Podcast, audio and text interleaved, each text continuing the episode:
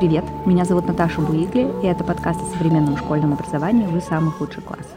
Вау, я не произносила эту фразу три месяца. Не буду скрывать, очень по всему этому соскучилась и рада вернуться.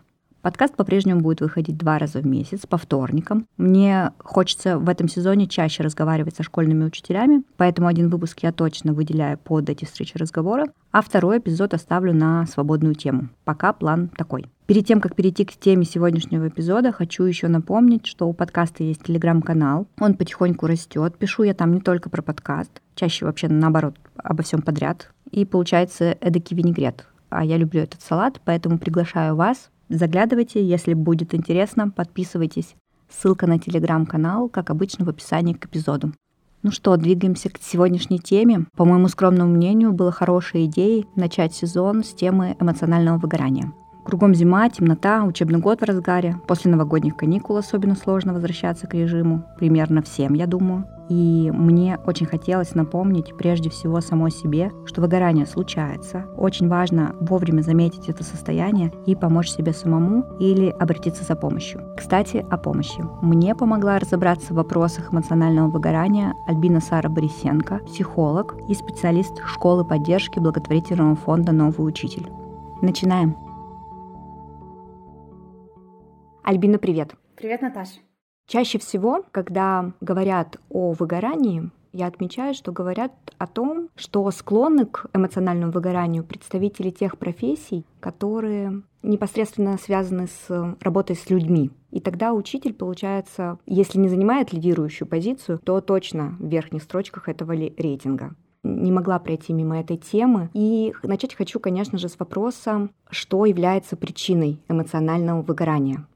Я могу немножко сейчас изменить ход нашей беседы, совершенно чуть-чуть, в том плане, что мне кажется важным вообще начать с того, что такое эмоциональное выгорание как таковое. Очень часто можно услышать от людей, да это не выгорание, я просто устал, или наоборот, человек встает и говорит, я выгорел. Э, в общем, есть такое как будто бы разночтение, и хочется в этом терминологическом аппарате как-то утвердиться. У эмоционального выгорания есть еще такое умное слово, как это на самом деле называется у психологов. Это астения. И астения характеризуется физическим, эмоциональным, психологическим истощением. Когда мы говорим истощение, что мы подразумеваем? Мы подразумеваем, что отдыха человеку становится недостаточно. Как проверить по факту, устал я или я истощен. Если я устал, я отдохнул, вкусно поел, сладко поспал, э, посмотрел любимый сериальчик, я отдохнул, наполнился новыми силами, пошел жить свою жизнь дальше. Когда же мы говорим про эмоциональное истощение, э, тут уже не работает история «я немножко отдохнул»,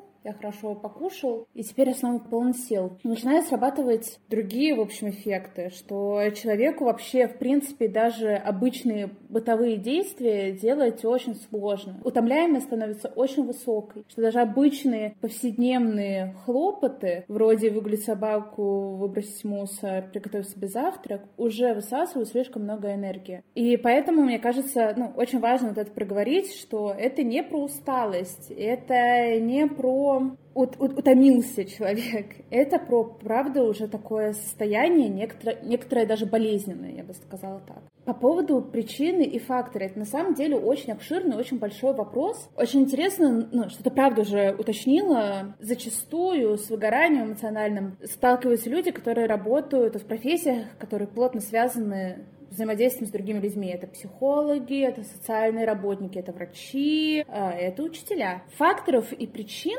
этого эмоционального выгорания, их очень-очень много. Мы можем начать с того, что даже если мы говорим про поддерживающие профессии, есть э, фактор такого отложенного результата, вот так это назовем, что я могу сегодня очень много работать, работать, чтобы вот этот ученик точно знал таблицу умножения, а он после первого урока не знает таблицу умножения, после второго, после третьего, и так проходит, в общем, долгое время, за которое человек уже естественным образом устает. Но это же правда какая-то болезненная история, что ты вкладываешься, вкладываешься, вкладываешься, а результата нет. Эмоциональное выгорание также связано с э, отсутствием обратной связи, что если человек долго не получает обратную связь на то, что он делает, ему непонятна ценность и тоже становится очень тяжело выполнять одну и ту же работу, после которой ты не слышишь какого-то отклика, не видишь его, не чувствуешь. Когда нет понятных критериев твоей работы, это тоже сказывается очень на нашем отношении к работе, на нашем состоянии и так далее. Потому что если мы выполняем работу, в которой очень много неизвестных, это высокий уровень тревоги создает. А высокий уровень тревоги — это выработка кортизола нашим организмом. Ну и, естественно, а, все это приводит к астении. То, что я говорю, это не только обусловлено какими-то идеологическими или когнитивными или ценностными установками, но это еще и физиология во многом. А, поэтому к состоянию эмоционального выгорания, к состоянию астении надо относиться супер-супер внимательно. Кроме того, важная история про то, что, ну, в целом взаимодействие с людьми — это, правда, утомляющая штука. И люди очень часто не умеют э, отдыхать с учетом той профессиональной деятельности, которую они выполняют. Например, мы можем очень много работать с, какими, с какой-то информацией, там, читать книги, анализировать данные, еще что-то. И отдыхаем и как? пошли читать книги, смотреть фильмы. Но по факту это та же самая информация, наш мозг не отделяет на самом деле. Какую информацию мы поглощаем? Сейчас эта информация, информация нам э, приятна, сейчас это entertainment для нас, или это сейчас я работу делаю? Мозг просто продолжает обрабатывать информацию. Я очень много работаю с людьми, и, конечно, я поеду на шумную вечеринку э, в субботу. Но, в общем, нет, оно так не работает. Давать разрядку своему сознанию тоже очень важно. Наверное, вот такой у меня очень большой ответ на твой вопрос.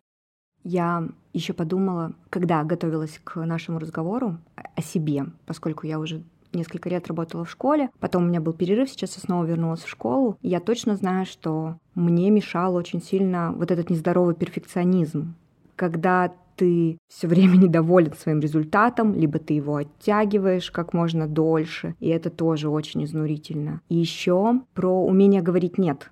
Раньше у меня точно были с этим проблемы, и хотелось всем помочь, и руководству, и учителям. Я была исполнительным директором, поэтому у меня была большая команда. И хотелось, чтобы всем было классно, и иногда это было ценой моего собственного состояния эмоционального. Со временем, конечно, я научилась с этим справляться, но понимаю, что сейчас я пришла опять в новую команду, и снова все эти вопросы как будто бы заново переживаю. Слушай, мне очень хочется откликнуться на перфекционизм, а, потому что мне кажется, это тоже какая-то такая история, которая свойственно, может быть, если не всем педагогам, но начинающим, как минимум, точно. Вот молодым педагогам надо сделать классно, надо сделать красочные раздатки, надо, чтобы каждый урок был праздником. Во-первых, это правда невозможно, потому что мы все люди, а не биороботы, слава богу. Так еще это правда очень много энергии твоей требует. Я очень часто от педагогов слышу, от учителей слышу э, историю про то, что ну у меня же только всего лишь, это всего лишь навсего 16 часов в неделю рабочих, только 16 часов. Я говорю, так, подожди, 16 часов уроков? Мне говорят, да. Я говорю, слушай, а помимо уроков что ты еще делаешь? Ну да, готовлю уроки. А помимо готовлю уроки что ты еще делаешь? Да, общаюсь с родителями. А помимо общаюсь с родителями, что ты еще делаешь? Ну да, педсовет, педсобрание, еще что-то. А еще что-то есть? Ну да, еще бумажки. В итоге мы там набираем вот этим нашим обсуждением 35, неделю в 35 рабочих часов. Я задаю резонный вопрос, это все еще все лишь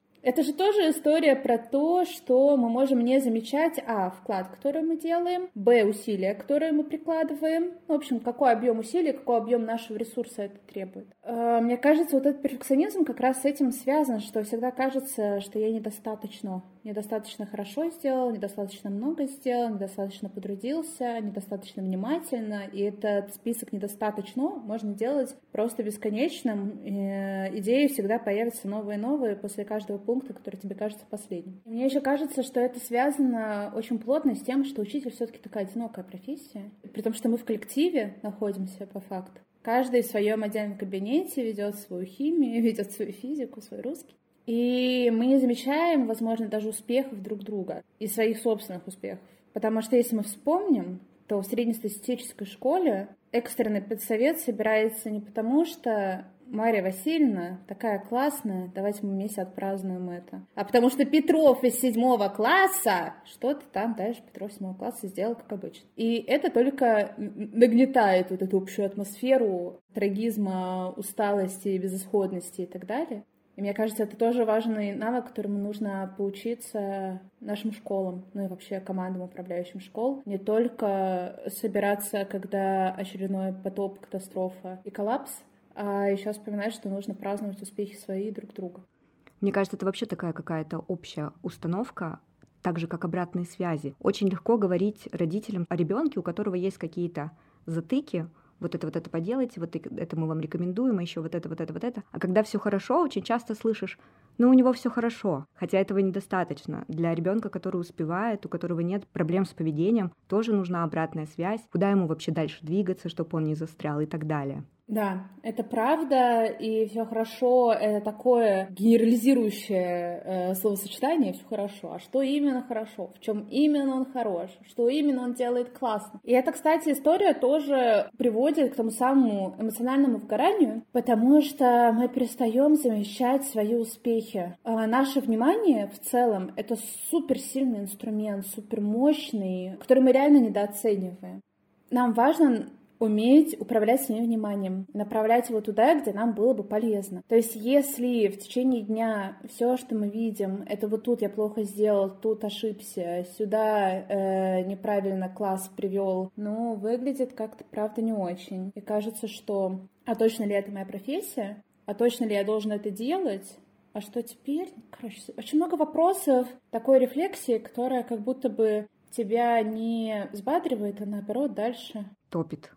Да, просто вот в, это, в эту тину тебя засасывает. А между тем, есть же вещи, которые мы делаем, все-таки делаем хорошо. Заметить, что я делаю хорошо, и подумать, а как это у меня так получилось. Как-то вдруг я вот это сделал хорошо. Это какое мое качество, какой мой талант проявился. И про учеников я тоже считаю, что важно говорить им, в чем именно они хороши. Есть такая программа uh, Work on What Works. Можете просто вбить в гугле, и вы увидите описание набора техник. Их используют в классах, которые называют трудными. Вот эти трудные классы. А эти трудные классы, я вот трудные все время кавычу пальцами, просто слушатели этого не видят. Эти трудные классы — это не масса. То есть, да, это общность, но это общность, которая каждый состоит из своих индивидуальных э, представителей. И с ними каждым по отдельности можно взаимодействовать и находить, а что у каждого из них получается круто. И отмечать это для учеников, потому что те же самые трудные ученики, они привыкли, что они плохие. Они же прекрасно слышат, э, что про них говорят. И отмечая, что этот ребенок правда умеет делать, что он знает, как делать, с чем он прекрасно справляется, а как он может использовать свои навыки, которыми он уже обладает, позволяет изменить вот это ощущение себя. Если возвращаться к теме эмоционального выгорания, как понять, что пахнет жареным? Какие будут звоночки, говорящие о том, что надо присмотреться, прислушаться к себе? Как я уже сказала, это усталость, которая не проходит после того, как ты отдохнул. Если ты поспал, на следующий день проснулся снова разбитый, уставший, то что-то не то вообще происходит. Это в целом болезненное состояние, есть ощущение такой тотальной физической слабости, и очень тяжело как-то собраться. Это рассеянное внимание, допускаются ошибки такие глупые, которые раньше никогда не допускались. Кроме того, мы можем замечать за собой, что нам может быть неинтересно, неприятно а, говорить о работе, и мы избегаем рабочих чатов, рабочих тусовок. Кроме того, это могут быть нарушения сна и высокая тревожность, которая будто бы окружает вообще весь профессиональный процесс и рабочую сферу. Если это уже случилось, выгорание случилось, как теперь себе можно помочь? Самое важное, наверное, самое первое, что бы я бы отметила, это заметить и признать, что со мной что-то не то. Даже не со мной что-то не то, а что-то сейчас со мной происходит. Со мной что-то не то очень э, злое к себе отношение такое, как будто бы в этом есть. Надо обратить внимание, что со мной что-то происходит. Заметить это, признать это не оправдывать это тем, что просто я слабак, просто я ною, просто я ленюсь и далее по списку, а правда какой-то процесс, да, выгорание случилось, оно сейчас со мной, как я могу о себе позаботиться. Я бы назвала это первым шагом. Далее важно наладить свой режим наладить режим сна, наладить режим питания, в общем, сократить какие-то факторы, из-за которых организм может стрессовать еще дополнительно. Организм наш стрессует, когда мы не получаем достаточно сна, когда мы не пьем достаточно воды, когда плохо едим, едим некачественную еду, едим полтора раза в день. Это э, все факторы стресса, надо их сокращать. Если что-то мы понимаем, что это будет дополнительная нагрузка, делегируем кому-то или договариваемся сделать с кем-то. Другой важный момент — начать замечать, а что у меня получается и чем я справился. И похвалить себя за это, и поддержать себя за это. Вот сейчас провел урок, молодец, несмотря на то, что мне так сложно сейчас, я провел урок. Несколько снизить от себя ожидания тоже было бы вообще-то неплохо. Потому что странно требовать от себя стопроцентной отдачи, когда ты болеешь. У нас же нет вот этой истории про «я болею ковидом, и значит, я должен работать на все сто. Но здесь то же самое, ты тоже болеешь. Все, успокойся, дай себе поболеть, дай себе восстановиться. Но если это состояние очень болезненное и долго не проходит, то, естественно, эта история про отдых, это супер важно.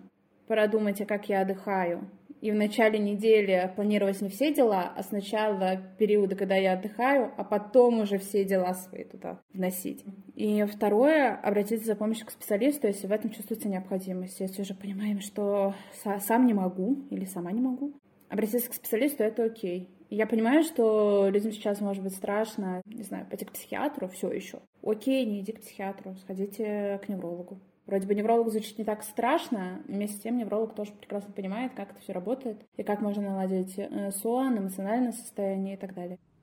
Мне помогало, ну, не, нельзя сказать, что было прям эмоциональное выгорание, но вот держать себя в тонусе, физическая активность. Был, был у меня период, когда я работала, и у меня было две постоянные тренировки. А, одна тренировка это были такие танцы активные, кардио нагрузка, и еще что-то вроде динамической растяжки — и это очень меня поддерживало. Я прям помню этот период, как было легко, скажем так. О, да, это правда очень крутая тема. Физические нагрузки, какая-то физическая активность и вообще отключение от гаджетов и источников информации. И это все очень круто работает. Это позволяет очень разрядиться. Мы же сейчас живем в этот период гиподинамии, где мы очень мало двигаемся, очень мало. Я на работу еще хожу пешком, это где-то в среднем занимает час. Ого. Если я вдруг где-нибудь в середине зимы сажусь на троллейбус с утра, когда он битком, я этого вообще терпеть не могу. А, это для меня звоночек, пора отдохнуть, потому что, значит, я просто не могу физически сейчас идти и сажусь, и я так могу несколько а, утренних поездок совершить, и все, и потом думаю, не-не, давай что-нибудь по -по поделай с этим, подумай, отдохни. Слушай, очень классно, что замечаешь, что есть такие какие-то твои индивидуальные звоночки. Круто, что ты сейчас об этом сказала, а, потому что, э, например, я понимаю, что мой, мои индивидуальные звоночки — это когда я перестаю себе нормально готовить. Вот когда я вдруг начинаю жить вся на доставке, значит, что-то не то происходит сейчас. Потому что в обычном нормальном состоянии я не примену приготовить себе там завтрак, обед, ужин. А если вдруг я уже живу на доставках, значит, э, как-то так мой график устроен, что у меня нет времени просто, видимо, физически что-то себе приготовить, как так? Так быть не должно. Всем, кто нас сейчас слушает, я тоже посоветовала бы, посмотрите, какие ваши есть собственные способы заметить, что со мной что-то не то. Потому что в целом вся вот эта генерализация, когда мы говорим, что вот это точно вам поможет, вот это точно сработает, хочешь что-то заметить, вот это красный флаг. Не все так однозначно, нет единой таблетки э, от всего. Единственное, что мы можем делать, это быть внимательными к себе, как-то проверять, а, а что с нами, и думать, а как я могу себе помочь. Потому что даже то, что я сейчас говорю, вроде восстановить режим сна, сходите к специалисту, прогулки на природе, найдите поддержку среди окружающих, это тоже генерализация. Возможно, вам не нужна поддержка от окружающих, но вам точно нужно нормально э, отдыхать.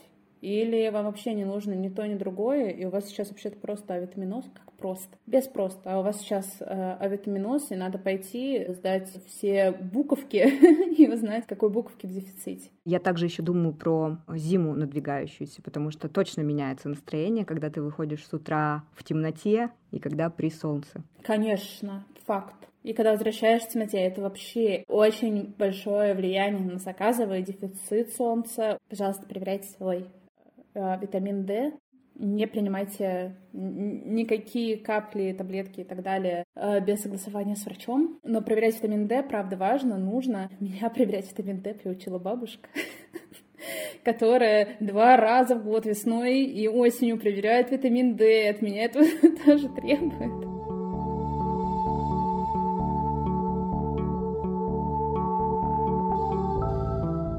Я еще хотела зайти с другой стороны, со стороны школьного руководства и администрации школы, не знаю, как это там все по-правильному называется, как здесь руководству помочь педагогам э, справиться со стрессом, снизить его, может быть, даже предотвратить выгорание.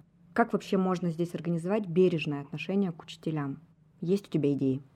Вообще, в целом, культура рабочая, культура того, как мы относ, относимся к своему труду, к своему личному времени, к тому, как мы взаимодействуем в рабочем пространстве и вне его, это все задается всегда руководством. Кстати, важная штука забыла отметить, а, что очень на выгорание влияет а, токсичная культура общения и взаимодействия в рабочем пространстве. Так вот, к чему я говорю. Если руководство считает, что нормально токсичить в отношении своих сотрудников или коллег, использовать условно пассивную или открытую агрессию в отношении своих сотрудников. Если администрация считает, что это нормально, э, писать в воскресенье в 7 утра пришлите отчет сейчас, надо было позавчера, вот это э, любимое. Э, если руководство считает э, нормой переработки, если руководство считает нормой э, высокую нагрузку, если руководство считает нормой переписки в рабочем чате до полуночи, Естественно, все это будет распространяться на весь рабочий коллектив. Рамка культуры работы зависит от администрации не только школы, вообще любой организации. И важно эту рамку задавать. Если мы хотим, чтобы наши учителя были румяные, здоровые, радостные, довольны своей работой, значит, мы должны создать некоторую рамку, некоторые условия, благодаря которым вот эти наши желаемые результаты были бы реальны. Для этого что мы делаем? Для этого нам важно четкие критерии давать, контролировать культуру общения и взаимодействия. К нам приходит новый учитель, и мы говорим, Василий, мы очень рады, что вы теперь наш учитель э, ИЗО. Обратите внимание, что у нас есть некоторые правила взаимодействия в коллективе. Мы не тревожим друг друга по выходным, рабочий чат не работает после 8 вечера и так далее. Важная история про то, как э, администрация транслирует эти ценности.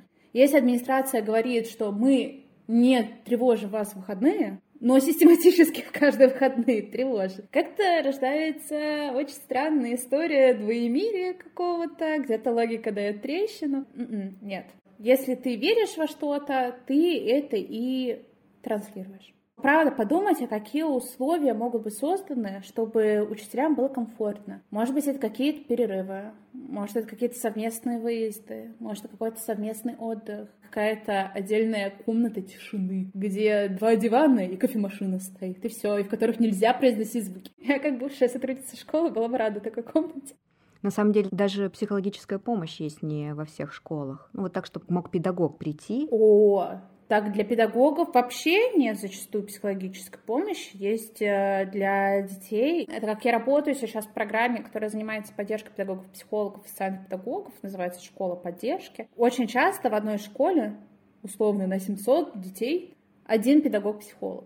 Это вот тотально мало. Такая огромная нагрузка падает на одного конкретного человека. И тут вопрос уже, а вот он не летит ли на санях прямо сейчас к эмоциональному выгоранию, прямо в его пасть? Вопрос далеко не риторический на него прям есть ответ. Учителям, правда, зачастую некуда пойти. Э, когда они приходят, часто, не говорю, что всегда, но зачастую, им говорят, ну что ты ноешь? Ну вот у тебя, у тебя всего лишь 18 часов нагрузки. Вот посмотри на Марию Петровну, 36! У нее и стаж 40 лет, у Марии Петровны. В общем, история про то, что поддерживающим специалистам тоже нужна поддержка, это очень важный вопрос. И э, ругать их, обвинять за это вообще м-м, ни в коем случае, ни в коем разе не стоит. Кроме того, мне хочется сказать, что э, поддерживающие специалисты, они же работают с собой. Ну вот буквально человек пропускает через себя другие там, человеческие мысли, переживания и так далее. Ресурсы кончаются, это нормально. Ты уже вскользь сказала про школу поддержки, где работаешь. Какие еще есть организации, ресурсы, может быть, подробнее про школу поддержки, чтобы учителя могли обратиться туда за поиском помощи. Чем занимается школа поддержки? Мы с коллегами, с моими, а, разрабатываем учебные и методические материалы а, по разным темам, которые могут касаться сопровождения школьников. Условно стресс перед экзаменами, школьная адаптация и так далее. Мы разрабатываем такие методические материалы для работы а, с тремя категориями нашей ЦА, так скажем. Учителя, То есть педагог, психолог или социальный работник может провести такое занятие с учителями, с своими коллегами. Родители провести занятия по той или иной теме с родителями. И с детьми, с учениками. Почему мы делаем эти материалы? Потому что нам важно, чтобы у педагогов были модные, красивые и стильные материалы, они, правда, очень красиво сверстанные. Нам еще важно, чтобы э, педагоги тратили меньше вот этого своего внутреннего ресурса, тех самых дополнительных 20 часов к 18 и так существующим, для того, чтобы делать свою работу. Они могут открыть файлы, посмотреть, там очень понятно, пошаговое, с скриптом, в общем, все объяснения, которые, возможно, есть. Пользуйтесь. Следующая важная штука — это мы проводим различные вебинары по разным темам, по выгоранию, по учебной мотивации, по стрессу во время экзаменов, про буллинг и так далее. И далее каждый, мне кажется, свое находит. Кто-то находит новую информацию, кто-то как-то ценностно калибруется и понимает, ага, вообще я вот тут. Кому-то просто важно услышать то, что он уже знает, просто чтобы понять, что он не один. Мне кажется, понятное ощущение общности, причастности и так далее. Следующий важный момент. Мы делаем интервизии для школьных сотрудников разных школ.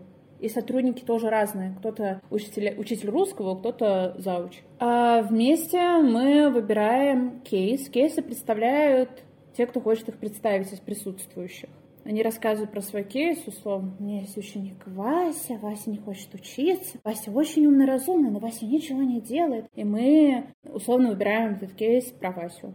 Потом просим про этого Васю чуть подробнее рассказать, а что там за кейс, что там за история с этим учеником. После того, как а, эта история рассказана, мы запускаем круг вопросов. Все присутствующие задают вопросы касательно кейса, уточняют какие-то моменты, какие-то детали. И следующий круг нашего какого-то собственного отклика, как мы себя в этом кейсе чувствуем, сочувствуем, не сочувствуем, переживаем, что про него думаем. И следующий круг — это круг советов после которого интервьюируемый уходит с каким-то набором идей, а чтобы он еще мог с этим Васей сделать, как бы э, еще Васе помочь. Вот такая штука. И вот в, этом, в этих интервизионных группах это на самом деле э, очень, на мой взгляд, красивая история, потому что как раз не позволяет педагогу побыть одному. Вот это как раз чувство общности, чувство того, что вот есть люди, которые меня поддержат, вот есть люди, которые что-то могут мне посоветовать, которые откликаются на мою боль. Со всем можно работать, со всем можно взаимодействовать, все. Если не решаемо,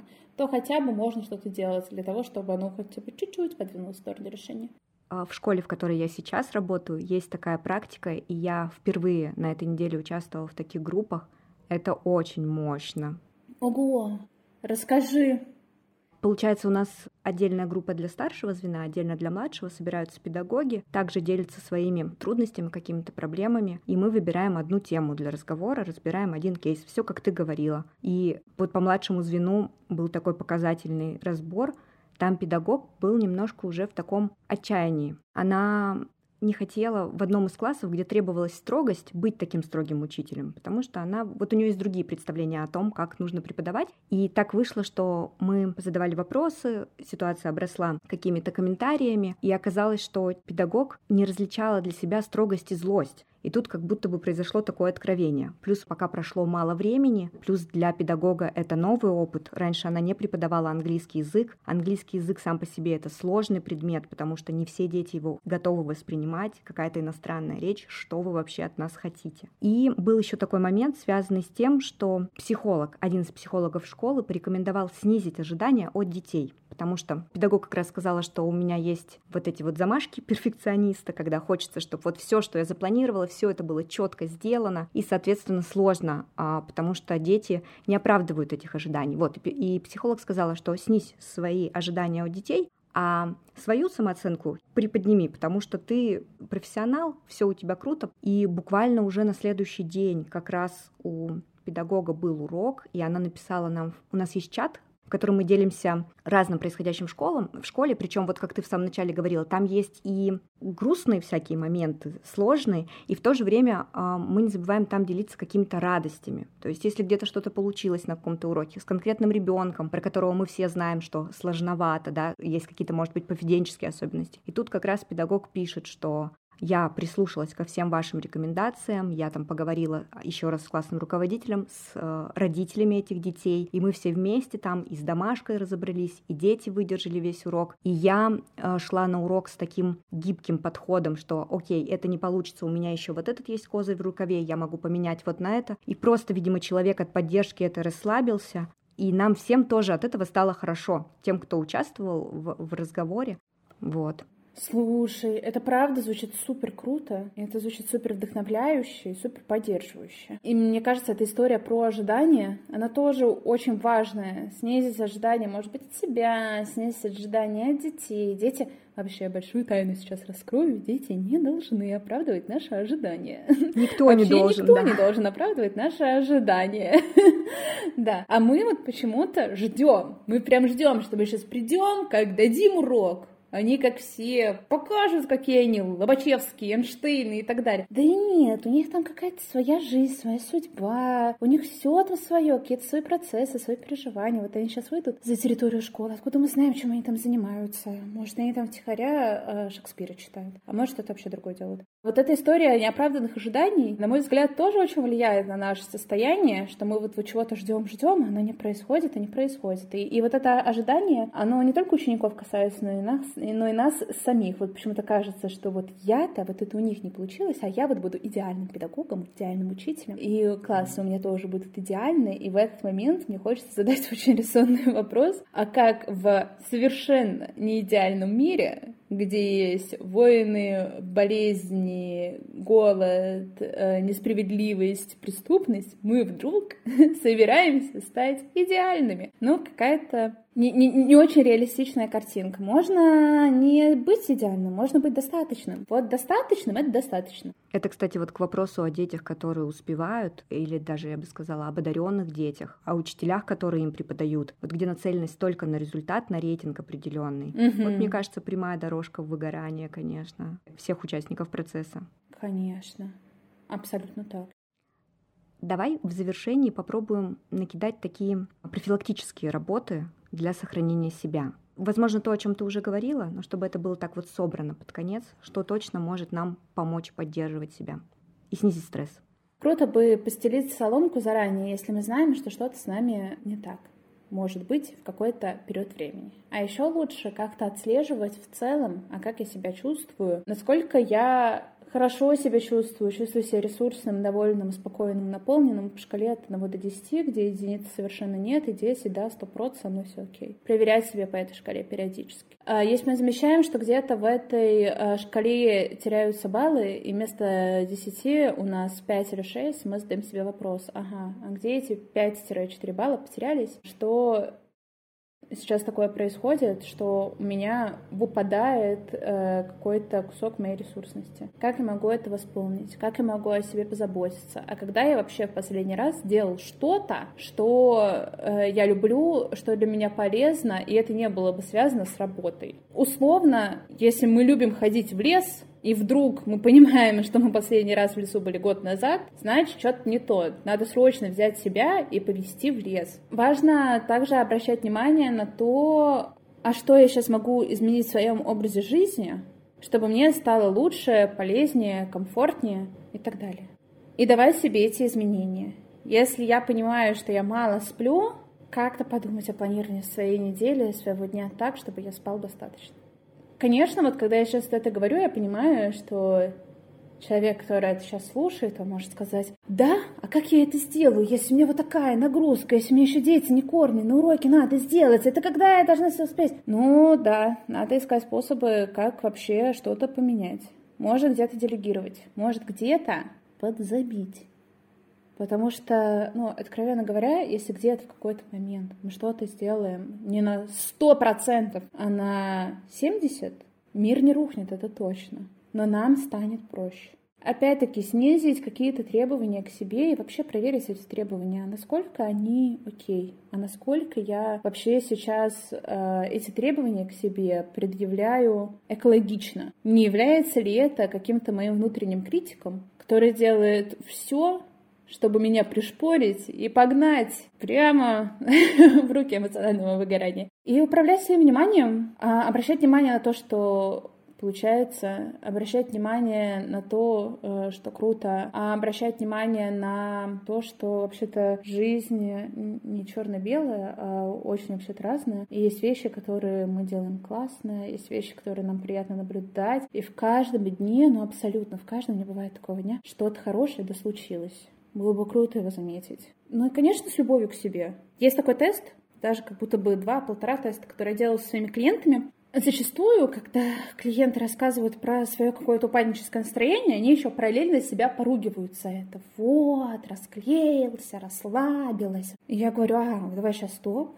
Я возвращаю клиенту его историю или ее историю. Говорю, вот если бы твоя близкая подруга сейчас или друг твой, самый родной, самый любимый, сейчас вот через это проходил, что бы ты ему сказал? И в этот момент мои клиенты, ну это стопроцентная вероятность, говорят, ну котенок, не расстраивайся, все будет хорошо, посмотри, как у тебя здорово все получается, давай вместе отдохнем, хочешь шоколадку привезу? Я говорю, ага, когда вы себе предлагали шоколадку, а когда вы себя последний раз ласкали, как-то говорили себе, котенок, у тебя все получится. И в этот момент люди такие, и, и, и. у них сразу начинает что-то внутри скрипеть, какие-то механизмы, потому что какое-то сострадание к другим у нас оно возможно, оно как будто бы социально приемлемо, его легко транслировать. Но сострадание к себе почему-то перестает работать. Или еще я спрашиваю, Помните себя в детстве? Может, вы помните какую-то фотографию себя ребенка? Мне люди говорят, да, помню, помню. А какая то фотография, можете описать? И там обычно описывают, что вот я там в костюме снеговика стою под елкой, там у меня с пакетом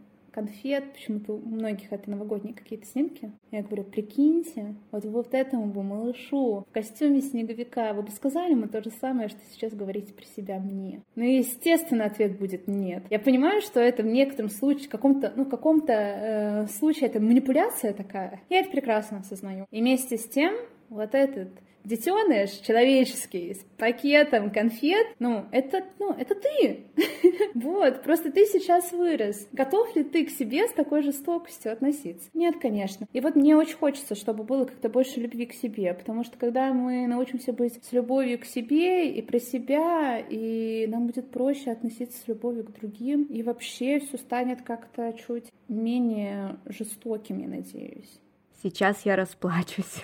Я еще подумала в этом ключе про помощь. У нас же тоже есть эта проблема обратиться за помощью. О, просить помощь вообще невозможно, потому что если попросишь помощь, ты слабая. И в этот момент задайте себе вопросом, а если у вас попросят помощь, как вы на нее отреагируете? Но я не знаю человека, к которому обращаются за помощью, а он говорят, фу, обратился ко мне за помощью, вон из Спарта. Нет, оно же так не работает. Вообще люди, мы социальные существа, мы любим помогать.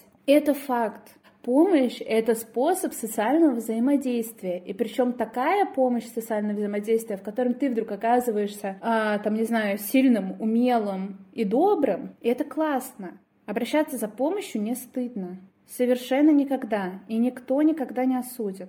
Вряд ли кто-то может сейчас вспомнить момент, когда к нему обратился за помощью, он осудил вдруг этого человека. Ну, максимум скажет, извини, у меня нет времени. О, да, отказ это тоже ок. Мы можем отказывать. Если мы понимаем, что это отказ мотивированный, если это отказ про то, чтобы позаботиться о себе, это отказ, даже если он не особо мотивированный, мы просто не хотим сейчас помогать, это все окей. Мы можем отказывать и не объяснять, почему мы отказывали. Мы можем обращаться за помощью и не ждать, что нам точно сто процентов помогут. Понимая, что с той стороны нам могут отказать. Хорошо, нам тут отказали, сходим еще кому-то, еще кого-то попросим о помощи. Просить помощь, э, принимать ее, в этом есть вообще, на мой вкус и взгляд, удивительная, удивительная красота человеческой сущности. Альбина, у меня такое чувство, будто я с близким другом разговаривала сегодня где-то на кухне. Это очень взаимно. Очень получился терапевтичный разговор. Мне кажется, мы вышли за рамки и эмоционального выгорания, потому что все это взаимосвязано. Мне кажется, что и для наших слушателей будет такой эффект. Я надеюсь. Спасибо большое. Спасибо большое, что позвала.